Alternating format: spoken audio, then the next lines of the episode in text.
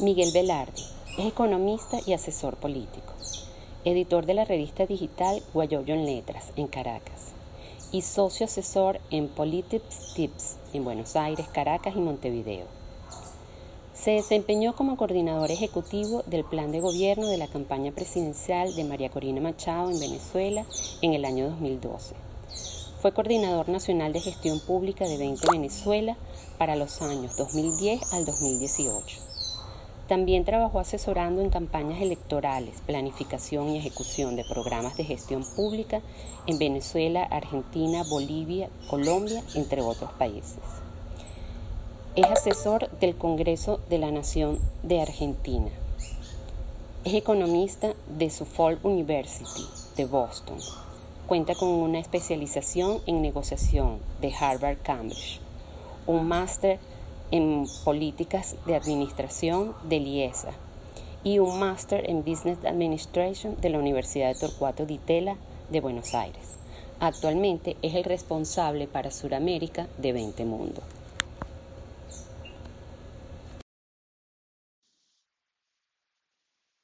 nada, quiero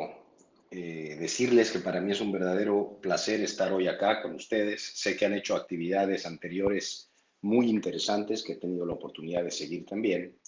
Y por eso no quiero comenzar sin antes dar las gracias a Catalina Ramos, mi gran amiga Katy, a todo su equipo de la Coordinación Nacional de Asociaciones Ciudadanas eh, de 20 Venezuela, y a todos ustedes que directamente o indirectamente trabajan con ese equipo y que hoy están también acá eh, interesados en, el tema que vamos a conversar. Eh, que dicho sea de paso, así como muchos de los temas que he visto que se han estado conversando en este espacio, eh, es, creo, un momento oportuno, creo que es importante y ya lo vamos a discutir a lo largo de, de esta conversación, no solamente por el tema que vamos a tocar, que es el tema de las criptomonedas, sino sobre todo por el contexto en el que lo estamos haciendo, que es el contexto nuestro venezolano e incluso regional, en el que estamos dando una dura lucha por la libertad de nuestros países, de nuestras sociedades y de los individuos eh, como objetivo final,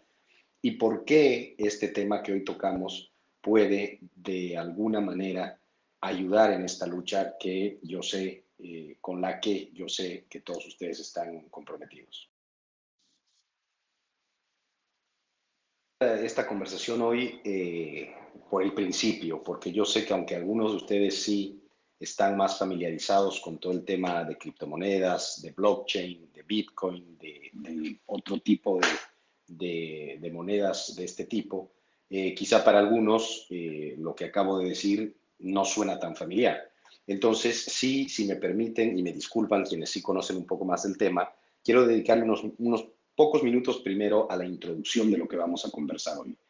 Eh, ¿Qué son las criptomonedas? Y hacia el final de esta conversación vamos a discutir también cuál es el rol que éstas pueden jugar en conseguir preservar y luchar por la libertad de nuestros países y de nosotros como individuos. Bueno, eh, comencemos hablando de la tecnología, de, lo que son las criptomonedas, de lo que es básicamente el Bitcoin, que es hoy por hoy y desde el principio la criptomoneda, no solamente por la adopción que ha tenido de la gente, sino también porque ha sido como la que ha generado eh, esta nueva forma de monedas virtuales, eh, que comienzan en el 2008 en un white paper o libro blanco eh, presentado por un autor, entre comillas, Satoshi Nakamoto, cuyo título en español era Bitcoin, un sistema de dinero electrónico entre iguales. Este libro blanco o white paper fue publicado en el 2008, hace no mucho tiempo, y constaba solamente de 12 páginas, pero son 12 páginas que han revolucionado eh, nuestra realidad hoy, no solamente financiera, monetaria, sino también ya van a ver que eh, incluso en la banca, hasta la agricultura, todo el tema de logística, incluso temas de transparencia e incluso pueden llegar a afectar mucho a cómo se comportan las democracias en el futuro. Pero bueno, eh, eh, esta presentación del white paper de, Bitcoin en el 2008, en un, documento corto de solamente 12 páginas, eh, por un autor que de nuevo, su nombre es conocido como Satoshi Nakamoto, pero nadie sabe eh, de él. Eh, poco después de haber presentado este, este paper en Internet, desapareció y muchos aseguran que por la profundidad y la complejidad de esta idea, porque lo que él hace es presentar una idea, es muy difícil que sea una sola persona. Hay tesis que cada vez cobran más fuerza de que ese nombre es un personaje ficticio para eh, identificar a un grupo de cinco o siete personas donde eh, cada uno de ellos era un experto en temas, por ejemplo, como matemáticas, uno de ellos como finanzas, otro de ellos en programación, otro de ellos. Eh, se habla de que son cinco o siete personas realmente genios o genias en su área pero que es prácticamente imposible que una sola persona haya tenido tanto conocimiento en diferentes áreas a un nivel para crear solamente y solo un paper de este tipo. Em, en ese papel de 12 páginas está escrito todo lo que significa el Bitcoin como moneda virtual, que es básicamente eh, la propuesta de un sistema financiero de peer to -peer, en inglés, que es de persona a persona que ya no pase más por bancos eh, centrales, que no pase más por bancos privados y que con esto lo que se buscaba en esa idea y lo que en parte ya se ha empezado a lograr hoy es crear un sistema financiero que solamente dependa de las personas, que, eh, cuya relación sea solamente de persona a persona y que con eso le otorgue la libertad, y aquí comenzamos a, explorar por primera vez la idea de la libertad en este proceso, a las personas de hacer transacciones financieras, de enviar o recibir dinero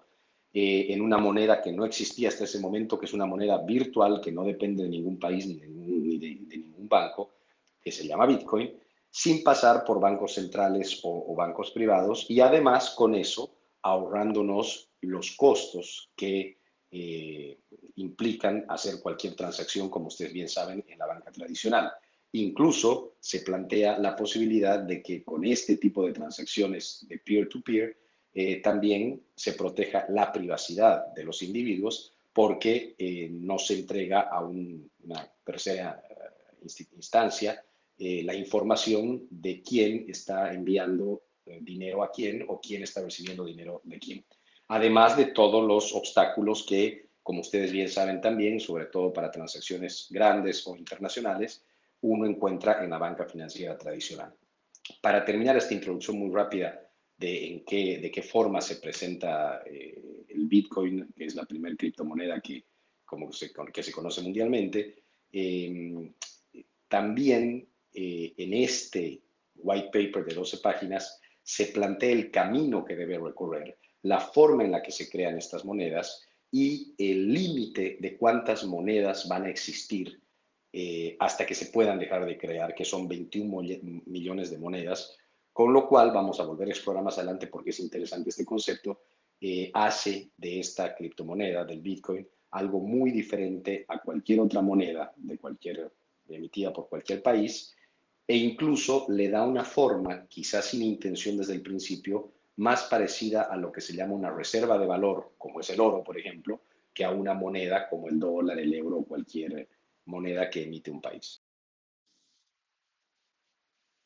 Sobre cuál es la tecnología eh, sobre la que esta y otras criptomonedas, eh, paréntesis, hoy por hoy eh, y en los últimos años han existido miles de estas. Mucha gente cree que las criptomonedas son el Bitcoin o solamente Bitcoin y un par más que les voy a mencionar más adelante. No, hay miles de criptomonedas, hay miles de, de iniciativas eh, de, grupos de personas en diferentes lugares del mundo que proponen un tipo de criptomoneda. Bueno, ustedes han conocido hasta alguna muy interesante en Venezuela como, es o era el Petro, porque no sé qué ha quedado esa historia, pero uh, después de, de, de, la charla que tengamos hoy se van a dar cuenta porque era algo, el Petro eh, se presenta en un concepto absolutamente diferente a lo que una criptomoneda real eh, debe tener y por eso su fracaso estaba anotado desde el primer día. Porque entre otras cosas, eh, el Bitcoin, por ejemplo, o las criptomonedas que funcionan no tienen un gobierno atrás, no dependen de un gobierno atrás y menos dependen de la confianza que pueda generar el gobierno que las emite. aunque hay otros gobiernos, como incluso el de China ahora y otros, que después de haber luchado contra las criptomonedas se han dado por vencido y ahora están tratando de crear las suyas. Mi impresión es que no van a lograr nunca lograr lo que las criptomonedas eh, que, realmente tienen la esencia de lo que Satoshi Nakamoto presentó en su white paper, eh, compartía, no van a poder lograr nunca eh, lo que están logrando estas otras. Pero bueno, volvamos a, lo nuestro. Tecnología. Esta, la tecnología sobre la que se construye el, Bitcoin y las criptomonedas es algo que se llama blockchain o cadena de bloques, eh, que básicamente es un registro único, consensuado y distribuido en varios nodos de una red. Eh, podemos pensarlo, para, si quieren hablarlo de manera muy simple, como un libro contable eh, del Bitcoin, donde se registra cada una de las transacciones. Este registro contable, este libro contable está en la red, es público, eh, sus propietarios son diferentes personas en diferentes lugares del mundo que son parte de esta propia red y por eso no solamente que es imposible de hackear, sino es imposible de falsificar porque ante cualquier intento de una falsificación o de un hackeo, automáticamente es bloqueado y notificado a todos los demás propietarios, entre comillas, de este nodo, eh, que son personas que participamos en, esa red. Y es por eso que esta tecnología, no vamos a entrar en detalles hoy porque sería un tema para hablar muchísimo más tiempo, pero esta tecnología de blockchain, de cadena de bloques, como les decía en la introducción, eh, en la introducción inicial, eh, está tomando tanta fuerza en otros aspectos que van más allá de una moneda virtual o, del sistema financiero. Eh, estamos hablando sobre de, que, por ejemplo, en el futuro cercano los gobiernos van a poder compartir todas sus acciones, transacciones, operaciones eh, en, un blockchain de manera pública, que va a ser no solamente posible revisar y conocer lo que hacen, sino también va a ser posible evaluar, eh, fiscalizar y controlar lo que hacen los gobiernos. Y este es un, mucha gente ya trabajando en esto, es un paso gigante en materia de transparencia y, eh, contabilidad que la gestión pública, los gobiernos, entre otros, pueden tener eh, gracias a esta nueva tecnología. Igual en comunicación, igual en otros aspectos muy, muy importantes. principio, el, white paper, el papel blanco original eh, que habla de Bitcoin, habla de que se van a crear monedas. Las monedas las crean computadoras conectadas a este, a este blockchain, que lo que deben hacer es resolver, se los digo muy fácil y resumido, ¿no? resolver problemas complejos matemáticos y cada vez que una de estas computadoras resuelve uno, se crea una moneda. Bueno, se van a crear solo 21 millones de monedas Em, eh, y se calcula que para el año 2037 se va a alcanzar un número muy cercano a este 21 millones de monedas, con lo cual, a diferencia de cualquier otra moneda tradicional del mundo, sabemos que tiene un límite eh, la oferta de monedas. Van a haber 21 millones de bitcoins y después no van a haber más. A diferencia del dólar, que estamos viviéndolo hoy en la actualidad, que si el gobierno de Estados Unidos decide emitir más dólares, simplemente se imprimen más billetes y hay cada vez más dólares. Lo mismo con el euro y ni qué hablar del peso argentino, por ejemplo, y menos les voy a contar sobre el bolívar en, Venezuela. A diferencia de todas esas monedas, algo que hace diferente una moneda virtual y que le genera valor es que va a haber, y todos saben desde desde el día que se creó la primera moneda, que va a haber un número tope que es 21 millones de monedas. Ahora, en ese mismo white paper estaba escrito que estas computadoras que generan las monedas, cada cuatro años, en un proceso que se llama halving, cada cuatro años eh, ven reducida su capacidad de crear monedas a la mitad. O sea, se necesita el doble de tiempo para crear una moneda. Eh, esto hace que eh, la, creación de monedas haya sido al principio más o menos cada 10 minutos eh, y se creaba una de estas monedas y eso se ha ido reduciendo de manera progresiva cada cuatro años desde el inicio de, Bitcoin en 2008 y ahora la, creación de, monedas eh, se ha reducido a un ritmo de más o menos 6,25. eh, lo cual, de nuevo, repito, hace que de cara al 2037, según los cálculos que se hacen, se va, a se va a acercar al número final de los 21 millones de bitcoins. Además de bitcoins, hay otras criptomonedas que ustedes pueden explorar eh, que, que tienen un valor mucho menor al bitcoin, que tienen una adopción de muchísimas menos personas en el mundo, pero que se han logrado estabilizar a diferencia de muchas cientos o miles de otras que han aparecido y han desaparecido. Estas otras ya tienen un tiempo, tienen un valor más o menos consolidado y vale la pena explorarlas. Personalmente yo me he dedicado a estudiar el tema de Bitcoin únicamente, pero hay gente que explora y conoce un poco sobre Ethereum, Halo. Los últimos días una que se llama XRP, XRP, ha duplicado su valor y está teniendo muchísima adopción. Eh, pero, como les digo, hay algunas que aparecen, otras que desaparecen. Eh, la que se ha consolidado desde un primer día es, Bitcoin, que lleva ya eh, prácticamente 13 años eh, siendo comprada y vendida alrededor del mundo y cada vez adoptada por más personas.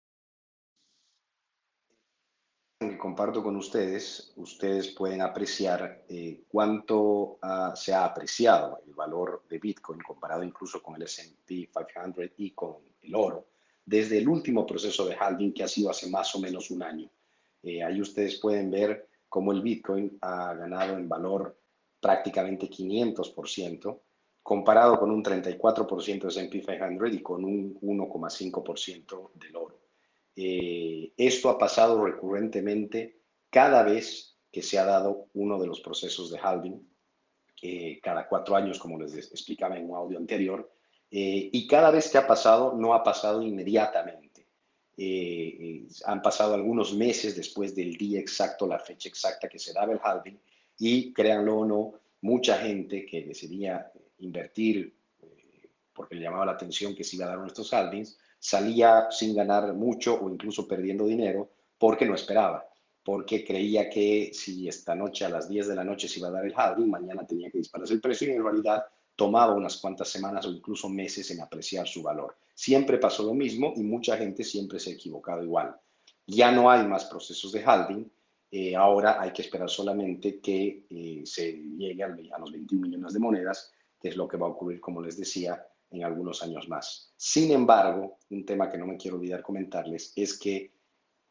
siendo el tope final 21 millones de bitcoins y después de eso no va a haber más, Hoy ya se han producido más de 18 millones de bitcoins. Obviamente, se, cada vez, como les comentaba también, se producen de manera más lenta, pero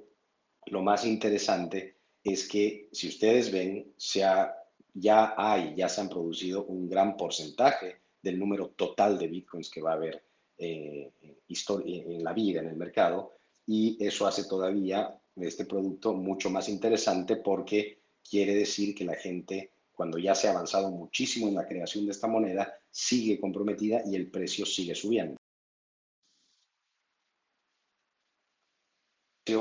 Aquí comparto otra imagen con ustedes sobre lo que es el precio histórico eh, de Bitcoin, eh, desde el 2014 hasta este año. Y ustedes ahí pueden ver la, eh, inmensa creación de valor que ha tenido el precio de, de esta criptomoneda, que comienza en 2014 con un precio más o menos promedio de 520 dólares por moneda. Incluso hay una caída de más de la mitad para el 2015, una recuperación en 2016. Ahí se ve un primer salto en 2017 y eh, después el precio crece interesantemente de 1.180 dólares a 7.897 dólares. Hay una nueva caída en el 2019 se mantiene en niveles bajos del 2020, pero ustedes ahí pueden apreciar que la explosión en el valor de Bitcoin se da entre el año pasado y este año. Eh, en los primeros meses de este año, el valor de Bitcoin ya se ha apreciado en casi 200%, lo cual es eh, inmenso comparado con, por ejemplo, el retorno que te da anualmente el bono del Tesoro americano, que está creo que en 1%, o un portafolio diversificado eh, incluso con cierto grado de riesgo que te puede dar la bolsa eh, en Wall Street, que te da entre 4 y 6% al año. Estamos hablando de que Bitcoin en los primeros tres meses de este año no te ha dado 1, no te ha dado 4, no te ha dado 6%, ya te ha dado 200% de retorno. No en un año, sino en solo tres meses. Ahora, con esto, nada de esto es recomendación financiera, ni de inversión, ni nada por el estilo. Cada uno tiene que elegir si, qué hace y qué no hace y sobre todo estudiar no solamente sus características, sino también las características del tipo de inversión y la estrategia de inversión que busca para al mismo tiempo asumir los riesgos que este tipo de estrategias eh, impliquen. El Bitcoin, como ha ganado mucho valor, también tiene una gran volatilidad.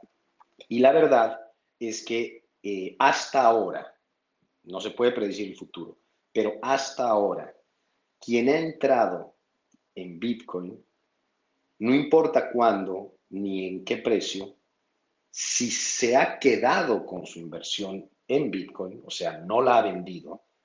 hasta ahora siempre ha ganado, porque estamos en los precios más altos. Hoy el precio está en, en 60 y tantos mil dólares igual. Entonces, esta estrategia de entrar y agarrarte de la moneda y no venderla por más de que pierda valor a corto o mediano plazo, se llama, es un concepto inventado para criptomonedas que se llama hodlers. Los hodlers somos las personas que hemos decidido en algún momento entrar a Bitcoin y pase lo que pase con el precio, apostar a largo plazo a que va a ganar en el largo plazo valor, más allá de que a corto plazo, como ustedes pueden ver en esta última imagen que les, muestro, a veces ha perdido bastante valor, y apostar a que a, largo plazo va a ganar valor. Como anécdota les cuento que aquí no se ve porque estos son precios promedio por año, pero yo recuerdo que el 2017, si no me equivoco, en diciembre, el precio de Bitcoin pasó de 3 mil a 20 mil dólares en cuestión de dos, tres días. Llegó a tocar 20 mil dólares. Y los primeros días de enero, o sea, pocos días después de haber tocado 20 mil dólares, se derrumbó hasta 3.500 dólares. O sea, ustedes imaginarán que hay gente que vio subir el precio del Bitcoin 8, 9, 12 mil, 14 mil, le dio miedo quedarse fuera de esta gran oportunidad de inversión, entró y Dos semanas después, sus 15 mil dólares se habían convertido en 3 mil. Y muchos se asustan, salen, pierden mucho dinero. Por eso es muy importante estudiar esto, eh, no solamente el comportamiento del mercado en el que uno va a apostar, sino también eh, las características que uno tiene, no solo como persona, sino también con las finanzas de uno, a ver si tiene las capacidades de aguantar, de esperar y de, de apostar a veces al mediano largo plazo. comparto con ustedes, eh, se ve muy rápidamente, quería compartirla con ustedes, se ve el crecimiento en el número de personas en el mundo que se han convertido en hodlers. Ahí ustedes pueden leer el concepto del que les estaba hablando. Y ustedes pueden ver, y este es un signo importante e interesante para el mercado de las criptomonedas y precisamente de Bitcoin, porque quiere decir que cada vez más, y sobre todo en el último tiempo, hay personas que están decidiendo poner su dinero en Bitcoin, pero no para especular a corto plazo, ganar un, un pequeño porcentaje y sacarlo nuevamente, sino están decidiendo apostar a esta criptomoneda a mediano largo plazo, lo cual le da una estabilidad y un valor mayor, porque mientras más gente convierta sus monedas tradicionales, sus dólares, sus pesos, sus euros en Bitcoin y, y los deja ahí, le da una estabilidad a este mercado muy importante. Y por eso esta imagen es importante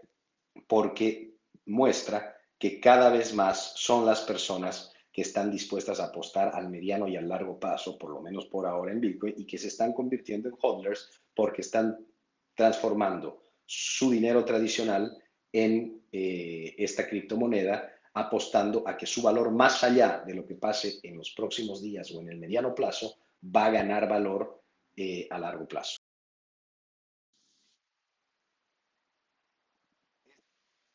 Interesante, porque es como un rápido resumen eh, después de todo lo que hemos visto sobre lo que es el Bitcoin, la tecnología sobre la que se sustenta, eh, el, el, valor que ha ganado en los últimos años, el cambio en la percepción de quienes invierten en esta moneda, como les decía, que se han convertido de especuladores eh, a corto plazo a hodlers, que son los que apuestan más a mediano o largo plazo. La, la, adopción, muy importante, la adopción en los últimos meses de grandes empresas, compañías y personas y la apuesta a esta criptomoneda, entre ellos PayPal, como han debido leer, Tesla, la empresa de inversiones MicroStrategy, y cada vez más hay rumores de que van a aparecer otras empresas tipo Twitter o de estas grandes del mundo que están empezando a comprar Bitcoin para tenerla como parte de su eh, tesoro, digamos, en la empresa, eh, para diversificar y no tener solamente las monedas tradicionales o bonos y acciones que generalmente tenían. Quiere decir que están tomando en serio Bitcoin en pocas palabras. Y esto ha hecho, y sobre eso tiene que ver esta última eh, imagen que comparto, esto ha hecho que incluso grandes bancos de inversión o personas eh, importantes eh, con, voz autorizada en este mundo, como el CEO de Visa o eh, bancos como el JP Morgan, el CEO de PayPal, los informes de Goldman Sachs, ustedes van a ver en la columna de la izquierda lo que opinaban sobre Bitcoin hasta hace algunos meses o años y la columna de la derecha lo último que han dicho sobre Bitcoin esas mismas empresas o personas. En, este, en, las redes sociales creo que hay algo que se usa mucho que, eh, que se dice así comenzó, así va, una cosa por el estilo, y así están usando mucho esta imagen para mostrar cómo la percepción sobre lo que es Bitcoin y las criptomonedas ha ido cambiando en los últimos meses hasta en esa gente que había dicho desde, desde hace mucho tiempo y por mucho tiempo que Bitcoin era una burbuja, que no tenía valor de verdad, que iba a explotar cualquier momento, eh, que era solamente un tema especulativo. Y ahora se han dado cuenta de que, y aquí quiero hablar de algo que es muy importante y que se me pasó mencionar antes, de que si bien Bitcoin nace como una moneda virtual, o sea, algo así como el dólar, el peso, el bolívar, el euro, para que sirva para, para, para como método de, transacción, es decir, yo voy con Bitcoin me compro un café, yo voy con Bitcoin me compro un libro, eh, y eso no ha sido del todo así. La verdad es que en eso sí Bitcoin no ha sido hasta ahora del todo exitoso porque son pocos los lugares donde uno va con su Bitcoin y puede pagar un café o, lo que, o su almuerzo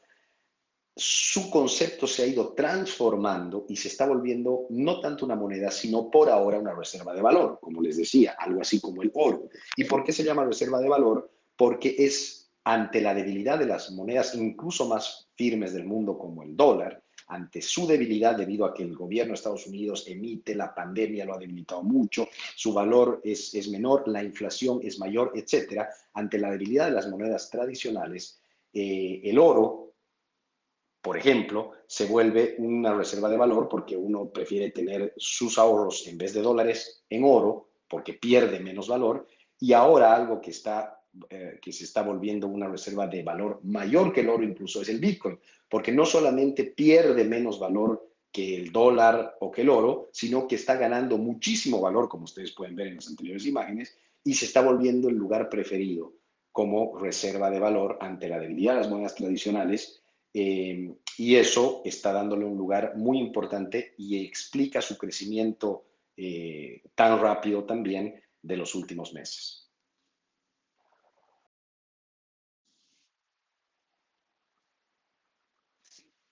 Y a pesar de lo último que les acabo de decir, eso no quiere decir que eh, Bitcoin no logre en algún momento ser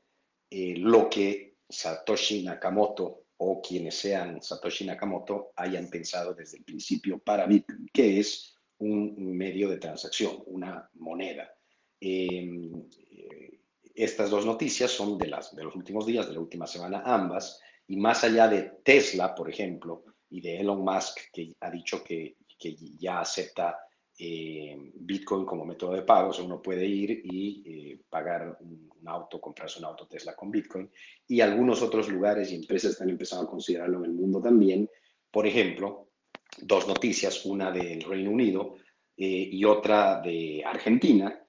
donde hay departamentos, este incluso es el departamento más caro del Reino Unido, que vale 241 millones de dólares, y un departamento en un edificio muy tradicional también en la zona de Congreso de Buenos Aires. Ambos están a la venta y hoy ambos también aceptan Bitcoin como método de pago. Les digo esto porque son dos ejemplos de dos lugares tan distintos El monto obviamente eh, es muy diferente entre un departamento y otro, pero eh, la, la, esencia y la idea de ambos propietarios que ponen sus departamentos a la, a la venta eh, hoy es la misma, que es estar dispuestos a aceptar Bitcoin. Y esto es interesante porque incluso siendo dos monedas tan diferentes como la que cada uno de estos países usa, eh, una mucho más estable que, que la otra, por ejemplo, eh, más allá de eso, ambos también están dispuestos a asumir Bitcoin y no sus monedas tradicionales. Lo cual también es un ejemplo muy reciente y muy real, muy concreto, de que algo que es clave para la adopción de una moneda virtual que se llama confianza, eh, está empezando a ocurrir. Y es algo que ha tardado en ocurrir y es algo que preocupaba a quienes creíamos en, en Bitcoin desde hace varios años, porque la verdad es que si no se adoptaba masivamente, iba a ser difícil encontrarle una estabilidad y un mayor crecimiento, porque como cualquier otra moneda como cualquier moneda tradicional, necesita gozar obviamente de confianza. Y eso diferencia, por ejemplo, al dólar estadounidense del peso argentino o del bolívar eh, venezolano. ¿Qué es lo que le da confianza a una moneda? Básicamente quien la emite, el gobierno, el Estado que la emite, y en este caso uno confía más en el dólar porque la emiten los Estados Unidos que en una moneda que la emiten gobiernos de Venezuela o de Argentina, que uno sabe que cada vez pueden emitir más, que pierden su valor, que manejan irresponsablemente sus políticas monetarias, etc. Eh, y todo esto es diferente a la confianza que genera Bitcoin, porque no hay Estado ni gobierno que la emita, no hay entidad financiera que la emita ni que la controle, nada más y nada menos que la confianza se basa entre las personas que participan de este mercado entre que yo te la vendo y tú me la compras y si en algún momento, como está pasando en estas últimas, dos últimas imágenes que les mando, en algún momento yo estaré dispuesto a confiar en las monedas que me das para ayudarte a cambio el departamento que tengo a la venta. Ya con esta parte y después incluso pasar eh, a, a conversación con ustedes para escuchar sus preguntas y ver si es posible responderlas, les cuento dos cosas más concretas sobre el inmenso crecimiento de, esta moneda y eh, la adopción que está teniendo. La primera es que hoy, eh, por la cantidad de bitcoins, como les decía, que han sido emitidos y el valor que cada uno de ellos tiene, hoy Bitcoin sería la sexta moneda más grande del mundo, eh, incluso mayor que la que les comentaba hace un momento, que la del Reino Unido. Pero además de eso, no solamente su valor y su tamaño lo interesante, sino lo rápido que ha logrado consolidarse de esa manera. Porque si lo vemos como un activo, el Bitcoin es el que más rápido ha logrado eh, lograr el market cap de un trillón de dólares. Eh, y ahí lo comparan en esa última imagen que ustedes pueden ver, incluso con activos muy exitosos como el de Microsoft, Apple, Amazon y Google, que en ese orden han tardado 44, 42, 24 y 21 años en lograr este market cap, mientras que Bitcoin ha tardado solamente 12 años en, alcanzarlo.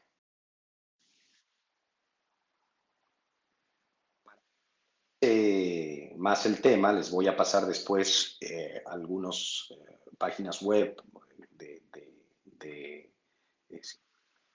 de revistas especializadas en, en criptomonedas y en Bitcoin especialmente. Una de ellas es Bitcoin Magazine, una de las más leídas en el mundo, y este artículo es de, de ayer, eh, cuyo título, y, me interesó mucho justamente porque sabía que iba a conversar hoy con ustedes sobre esto, es si el Bitcoin es el eh, caballo, caballo de Troyas para la libertad. Eh, y aquí quiero volver al tema inicial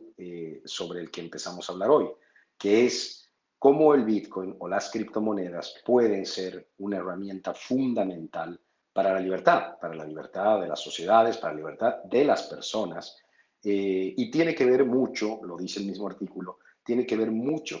con lo que les estaba ah, contando al principio. Una moneda virtual y un sistema como este es fundamental para liberar a las personas de los entes, las instituciones y las organizaciones por las que hasta hoy inevitablemente tiene que pasar pagándoles un fee para hacer transacciones locales y mucho más internacionales. Pero no solo eso, sino que tiene que además, siendo el dinero de uno, enfrentarse muchas veces a obstáculos, a problemas y, a otro tipo de cosas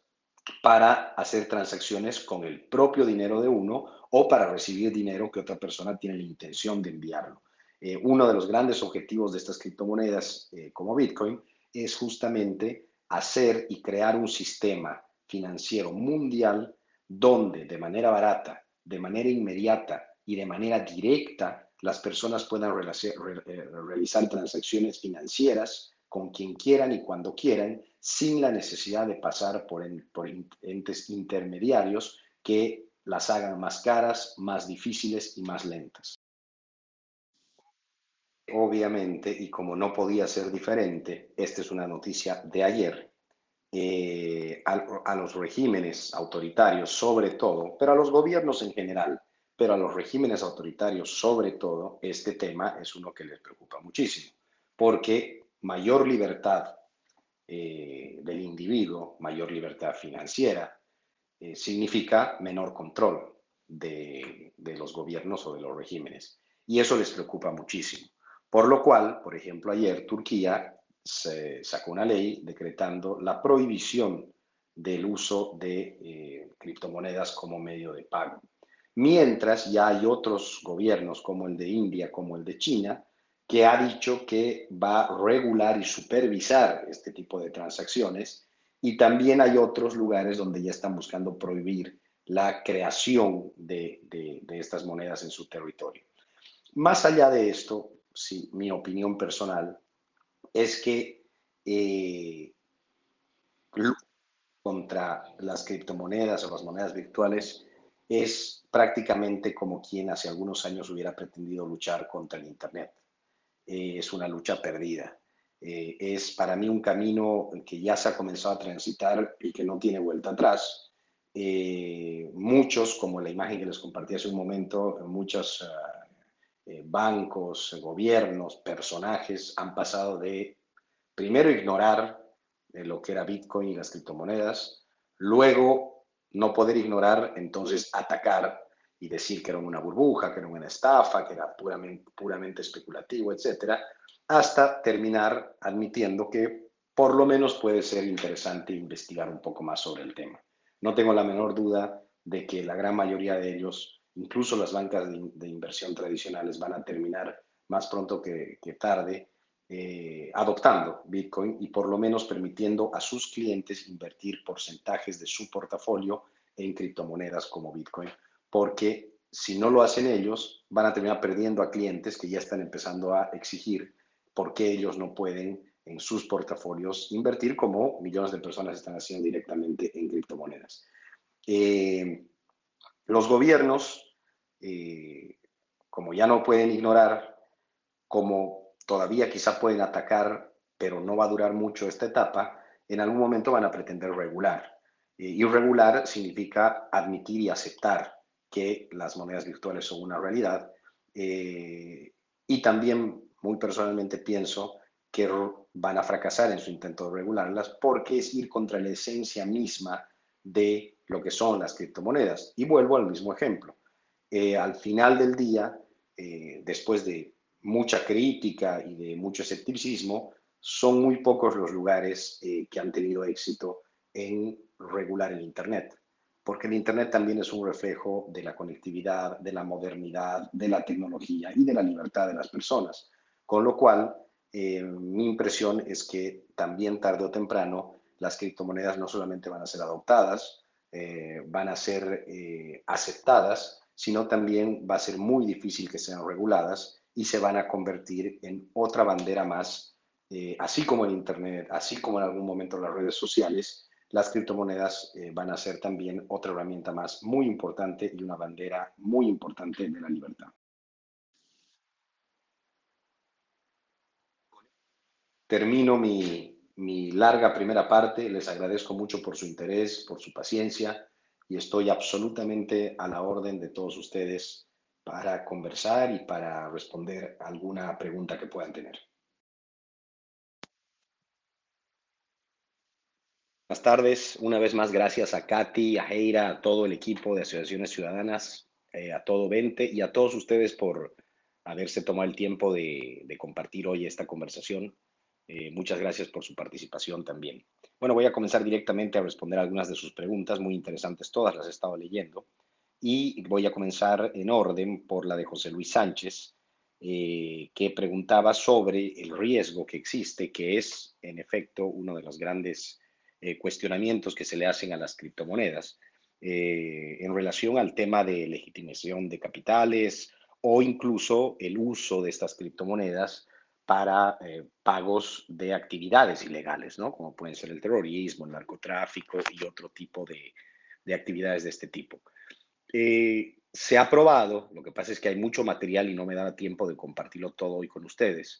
pero eh, se, ha, se, ha, probado que no es más de un 25 o 30% de actividades o de uso ilegal de estas criptomonedas que hoy se hace. Incluso hoy, donde no existe absolutamente ningún tipo de regulación y donde ningún gobierno eh, se ha dedicado a buscar maneras de evitar que se hagan cosas ilegales. Yo creo que con el paso del tiempo, como les decía en los audios, eh, después de haber sido ignoradas las monedas, ahora son atacadas, va a llegar un momento en el que el mundo se va a dar cuenta y los gobiernos del mundo se van a dar cuenta de que hay que aceptarlas y que en vez de atacarlas o ignorarlas es mejor buscar eh, maneras de evitar que terminen legitimando o financiando actividades que no son legales en los países.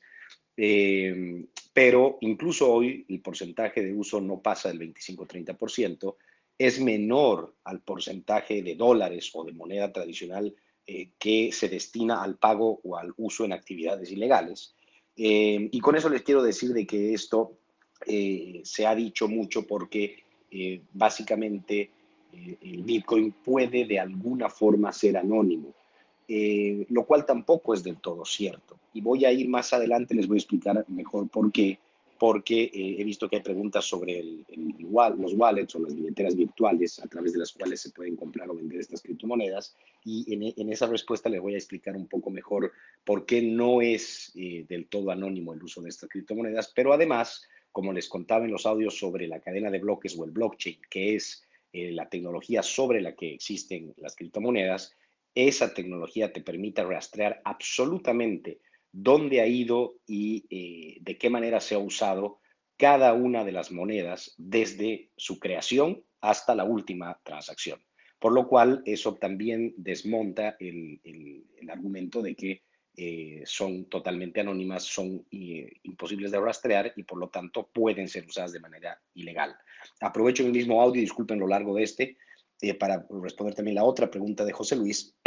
que hablaba sobre si en el futuro y si se termina usando masivamente las criptomonedas, los bancos centrales van a desaparecer o transformarse, etc. Yo no creo, primero, que sea una transformación tan a corto plazo, eh, en efecto, las criptomonedas, como también les contaba en los audios, están concebidas para evitar cualquier intermediario, desde bancos privados hasta incluso los bancos centrales. Son transacciones financieras directas entre persona y persona, pero eso no quiere decir que desaparezcan los bancos centrales, ni, la banca privada, ni mucho menos los países. Yo sí creo, usando la misma palabra que, que José Luis plantea, yo sí creo que va a tener que haber una transformación en la que las criptomonedas van a ser parte del de portafolio eh, monetario de las personas, em, eh, por lo menos a corto o mediano plazo, seguirá existiendo el dólar, seguirá existiendo el euro y también existirá el Bitcoin y otras monedas virtuales, de las que también les voy a hablar si que hay una pregunta más adelante, eh, pero no necesariamente a corto o mediano plazo va a desaparecer ni las monedas tradicionales, ni los bancos privados, ni los bancos centrales. Ángel, ¿cómo estás? Em, tu pregunta es eh, que cómo se invierte en las criptomonedas en general, Bitcoin en particular, eh, sin pasar por las academias. Yo imagino que, te refieres a sin pasar por los intermediarios tradicionales, como les decía, que pueden ser los bancos privados e incluso los bancos centrales, cuando las transacciones son eh, internacionales. La, inversión, la compra y la venta de monedas virtuales eh, eh, de las personas es absolutamente y de manera directa eh, de la wallet de la billetera virtual que uno crea a el mundo, al mercado de las criptomonedas. Más adelante, por favor, estén pendientes que cuando responda sobre las, las wallets, eh, hay una pregunta más adelante, les voy a explicar un poco mejor cuáles son eh, y cuál es la manera de invertir a través de ellas. Gracias eh, por tu comentario. Bueno, y eras tú justamente la que preguntaba qué wallet se recomienda para invertir en, en criptomonedas en Venezuela. Bueno, esta respuesta es más general porque no se trata solo de Venezuela, sino de, la región particularmente, ¿no? Y em, es muy importante estudiar bien si es que se va a decidir invertir en criptomonedas, eh, a través de qué wallet hacerlo. O sea, un wallet es una billetera virtual, es exactamente como su nombre lo explica. Es más o menos como crear una cuenta de banco. Solamente que cuando creas esta cuenta, esta billetera virtual, eh, en esa billetera virtual es el único lugar donde tú puedes comprar eh, criptomonedas o venderlas y volverlas a transformar en dólares si es que tú habías depositado ahí dólares. ¿De qué manera funciona? Tú eh, con una tarjeta de crédito o a través de una transferencia bancaria, de una cuenta normal que tú tengas, tú depositas dólares o cualquier otra moneda en tu wallet y después esos dólares que tú tienes en dólares en tu wallet eh, de criptomonedas, tú puedes comprar, una, puedes comprar monedas y, o puedes incluso venderlas también. Em, la realidad es que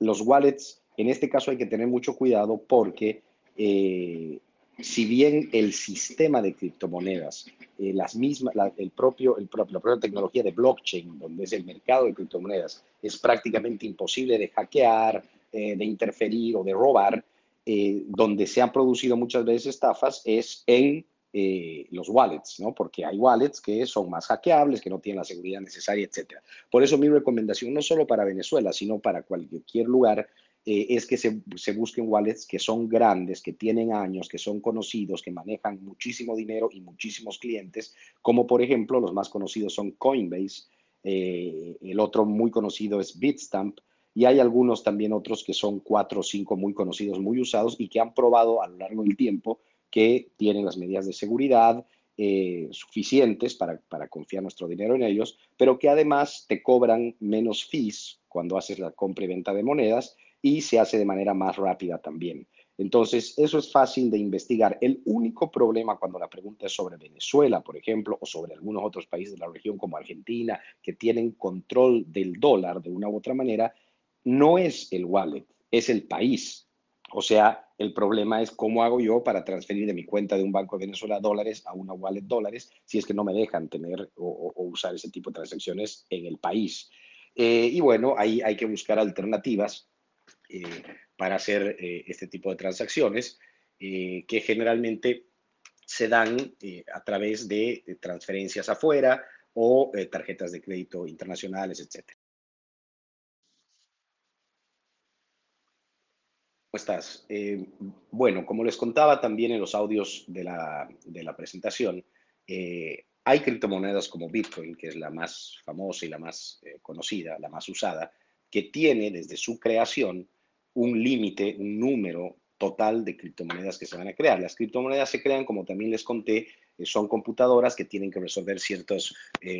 complejos problemas matemáticos y que cuando cada vez que se resuelve uno de estos problemas se crea una moneda. Así generalmente funcionan en esta cadena de bloques, en esta tecnología blockchain, eh, la creación de otras monedas. La diferencia entre unas y otras, por ejemplo, voy a usar dos de las más conocidas, Bitcoin y Ethereum, es que Bitcoin desde su concepción tiene un número límite que son 21 millones. Cuando se cree ese número, cuando se alcance ese número de monedas en el mercado, ya no se va a crear nunca más ningún Bitcoin. Mientras que Ethereum no tiene ese número y es más, se puede modificar en el camino eh, como se ha hecho ya un par de veces, es decir, se emiten más monedas. En eso, esa criptomoneda a mí me gusta menos que el Bitcoin porque se parece más a una moneda tradicional. Si la Reserva Federal de Estados Unidos o el Banco Central de un país decide imprimir más billetes y emitir más billetes, lo hace.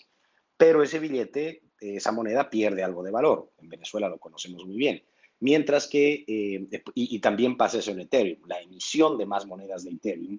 hace que, por lo menos a corto plazo, esa moneda haya perdido valor. Mientras que la Bitcoin, por lo menos por ese motivo, no va a perder valor nunca porque eh, se sabe que hay un número límite de creación de monedas. creo que, es tu nombre. Eh, bueno, lo mencioné al pasar eh, como un comentario en la exposición, pero para responder directamente a tu pregunta, el Petro, en mi visión, no es una criptomoneda que se asemeje a las que, eh, sobre las que hemos hablado, por una razón muy simple, porque no tiene la esencia de las criptomonedas que conocemos. No tiene la esencia porque uno de los principios básicos de las criptomonedas es que no sea emitida por un Estado o por un gobierno. Es decir, que un dueño, el dueño no sea el gobierno de determinado país. Eh, en segundo lugar, la confianza, perdón, la confianza de la que gozan y por lo que valen las criptomonedas, eh, básicamente es una confianza que la deciden las personas. Si yo tengo una, una Bitcoin, perdón, si yo tengo un Bitcoin y te lo quiero vender a ti, yo te lo ofrezco en, X dólares y tú tienes la confianza de que esa moneda vale tanto y estás dispuesto a pagar esos dólares. Mientras que una moneda tradicional emitida por un Estado, así como una criptomoneda emitida por un Estado, como es el caso del Petro por el Estado venezolano, eh, depende de la confianza que le tengas no a la moneda, sino a quien la emite, que en este caso es el régimen eh, venezolano. Y obviamente el, eh, eso como concepto, y el Petro específicamente, peor que cualquier otra criptomoneda emitida por cualquier Estado, porque si el régimen venezolano no ha logrado en muchos años generar confianza en sus monedas tradicionales, que son papel que uno toca y que ha usado hace muchas décadas, imagínense la confianza que puede generar en una moneda eh, virtual. Evidentemente no ha logrado hacerlo. así es, como bien mencionas tú, el tope, el número límite de bitcoins que se crearán va a ser 21 millones y cuando se alcance ese, ese número de bitcoins, lo único que va a seguir pasando posterior a eso es la compra-venta de los 21 millones de monedas que ya existen en el mercado. La variación en la oferta será la cantidad de monedas que la gente decida poner a la venta, ¿no es cierto? Eh, es como ahora, Ahora hay 18 millones y algo de monedas, pero no están las 18 millones disponibles a la venta, eh, sino que hay muchos que las han comprado y se las han guardado porque creen que va a incrementar su valor y no quieren venderlas ahora. Entonces, mientras menos monedas haya a la venta en el momento, mayor es el valor. Ustedes conocen bien la, la regla básica de oferta y demanda de cualquier cosa, incluida las criptomonedas. Pero, obviamente, habiendo un tope final y sabiendo que no se va a crear más monedas nuevas, muy probablemente ese número, el, valor de las monedas Bitcoin va, va, a aumentar eh, porque ahí se va a estancar la oferta de las monedas creadas.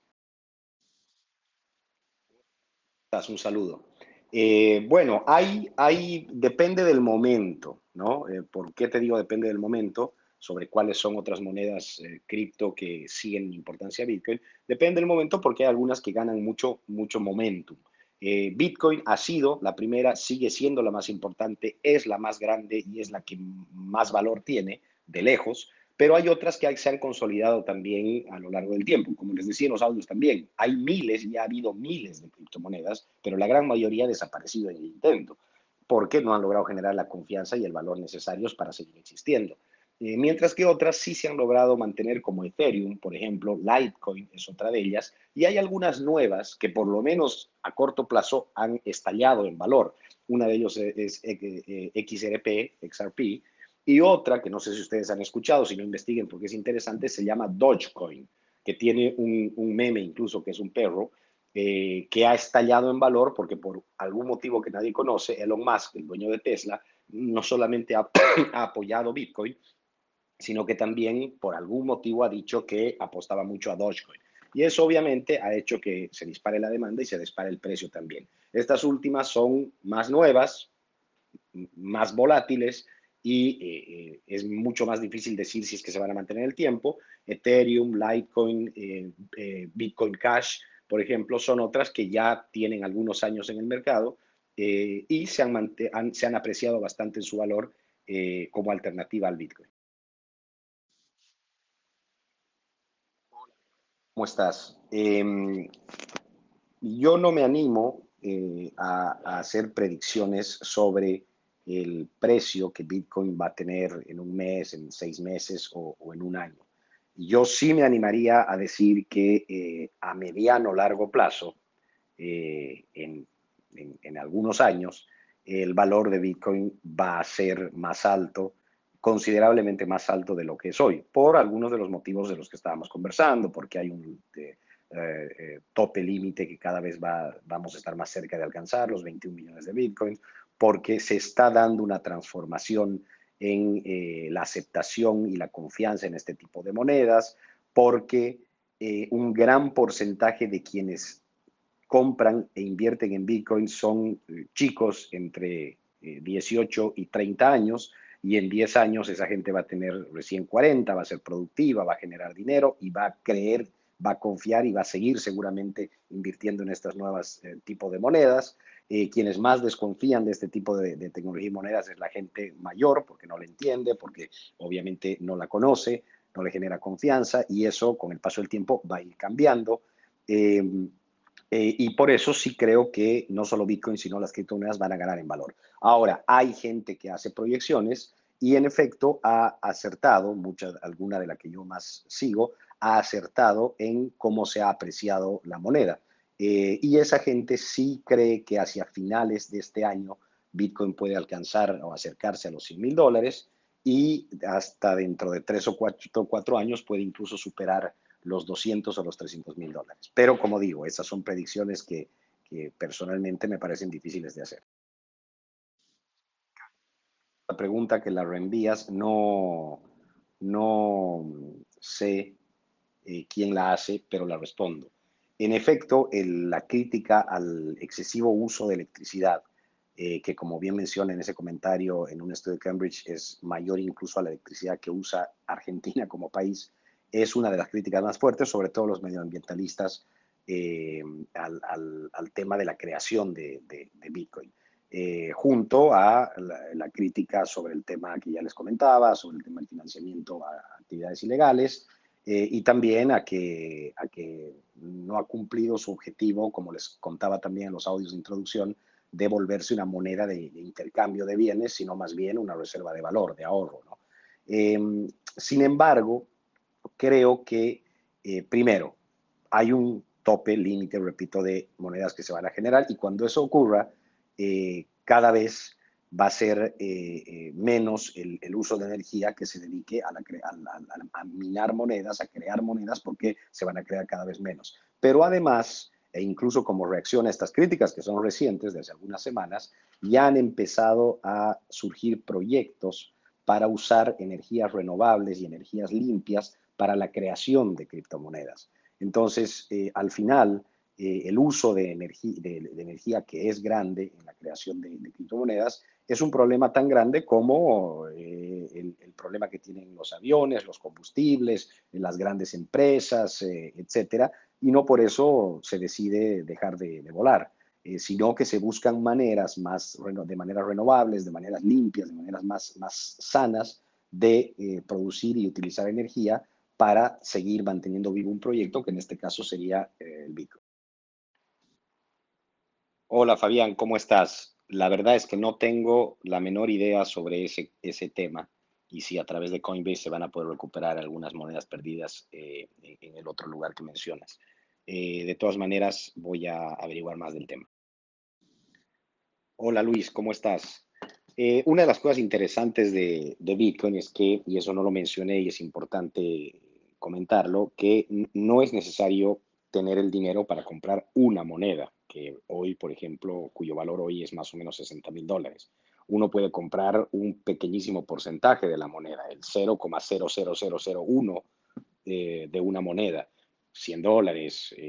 50 eh, dólares, etcétera. Obviamente ahí hay que ver que valga la pena el monto por, comparado con el costo de la transacción que, que tu wallet te, te cobre pero eh, son montos, no, hay, no, hay, no, no se necesitan montos muy grandes. Y para un país como Venezuela eh, y como muchos de la región, Argentina entre otros, es más bien atractivo pensar en invertir en, en, una moneda como esta, justamente para preservar el valor del ahorro que uno tenga. Ustedes saben mejor que nadie que eh, si uno logra tener algo de ahorros en,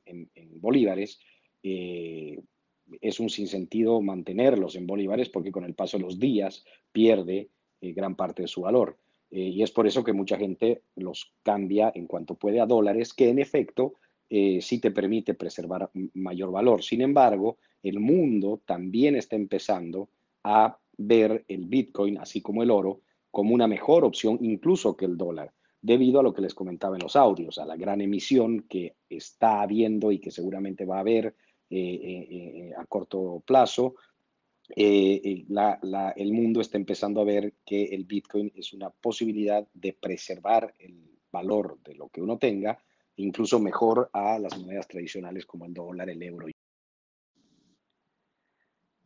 Quizá alguien como mi amigo David Morán, que acabo de, alegrarme al ver que está por acá, eh, tiene una respuesta para eso sincera, porque él sabe muchísimo sobre este tema desde hace muchísimo tiempo. Eh, pero eh, quizá él tenga alguna respuesta. Yo no tengo respuesta a eso. Mi eh, opinión es que es tan inexplicable como algunas de las otras cosas que se plantean en el white paper en el que se crea la moneda. Es arbitrario y él o los creadores decidieron que ese iba a ser el número tope de monedas que se iban a hacer. La verdad es que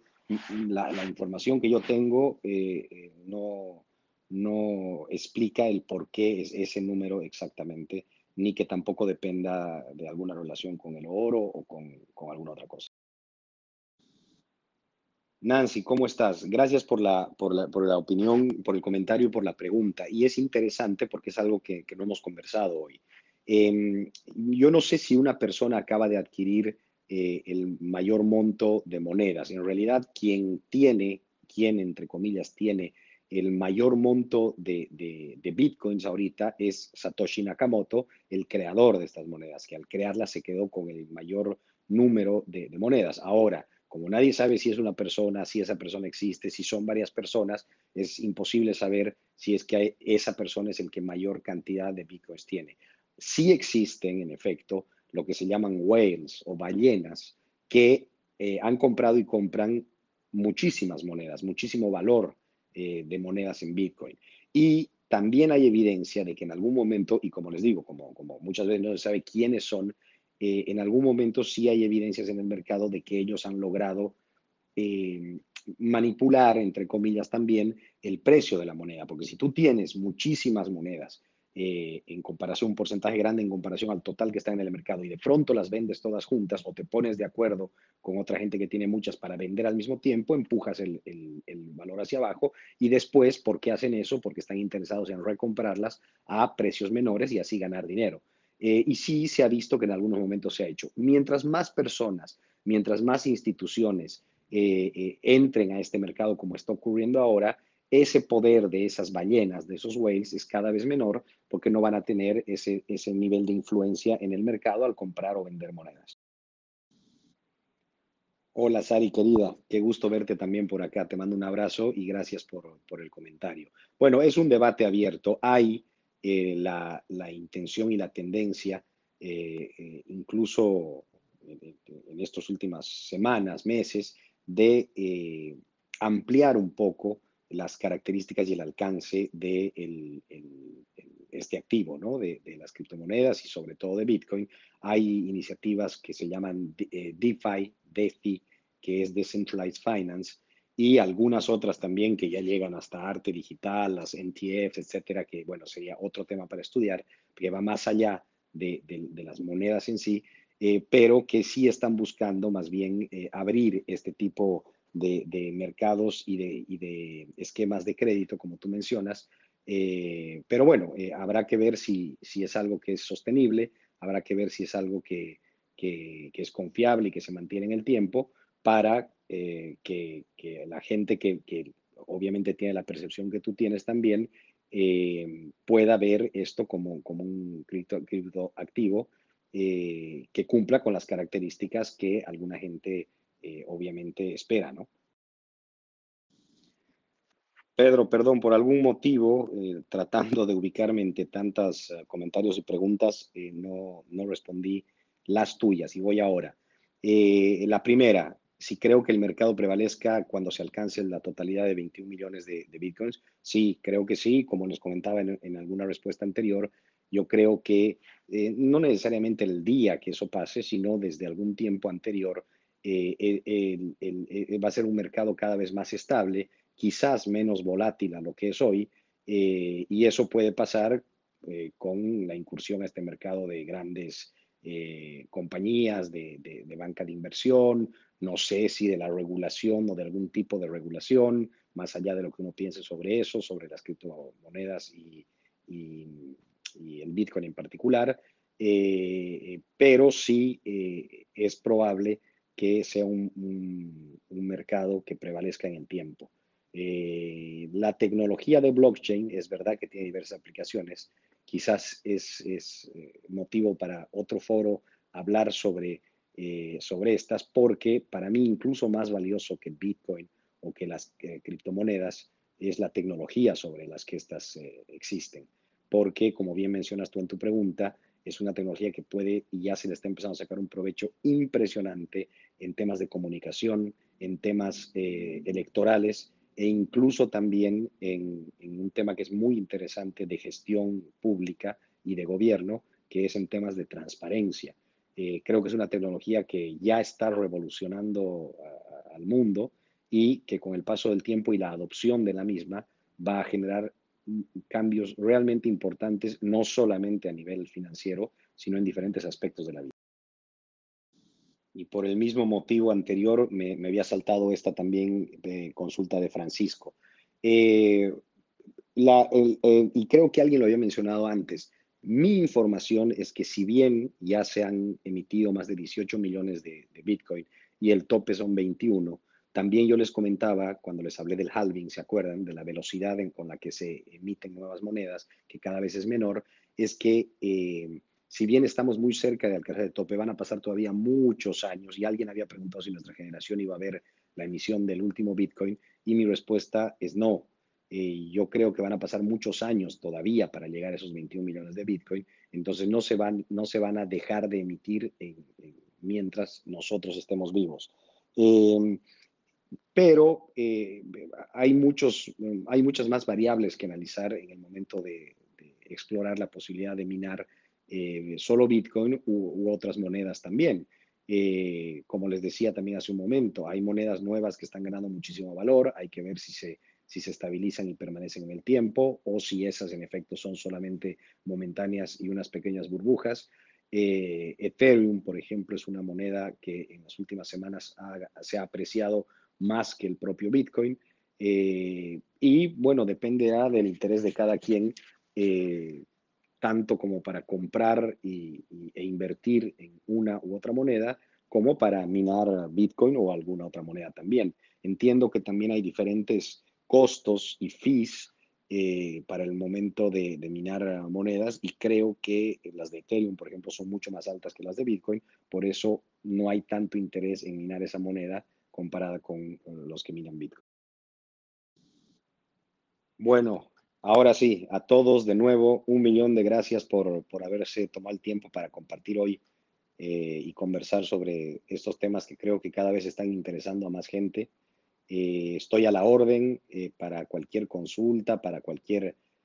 comentario que tengan sobre este y otros temas. tienen mis contactos, mis redes. Eh, y nos seguimos eh, manteniendo en comunicación por ahí. Gracias una vez más a Katy y a todo su equipo por, por la organización y la invitación a este foro, como les digo, yo lo sigo desde hace tiempo y lo seguiré haciendo de ahora en adelante también. Y un abrazo muy grande a todos, cuídense y me alegra saber que hay tanta gente interesada en estos temas que no solamente son interesantes, sino que creo que pueden ser transformadores y muy útiles para la construcción de, mejores sociedades y mejores países como tanto queremos en Venezuela y en, varios otros países de nuestra región. Abrazo grande a todos y muchísimas gracias una vez más. Muchas gracias a ti, Miguel, más bien, y a todos los que han participado en la tarde de hoy. Una vez más, muy satisfecha del resultado del foro chat en un tema tan novedoso y tan apasionante al mismo tiempo para nosotros que seguramente vamos a tener eh, la posibilidad de generar otros espacios para hablarlo con mayor detalle, quizá con eh, no solamente eh, concentrados en el tema de la moneda, sino también de la tecnología, como tú lo has comentado, en, aplicada en otros espacios de interés que podrían contribuir con la transformación de sociedades hacia mejores versiones en nuestros países. Em, a continuación les voy a, a, poner el flyer de la actividad del próximo sábado para que se vayan preparando y pendiente de las redes nuestras para abrir, para que se inscriban cuando abramos el próximo chat. Buenas tardes, que tengan feliz sábado y muchísimas gracias a todos.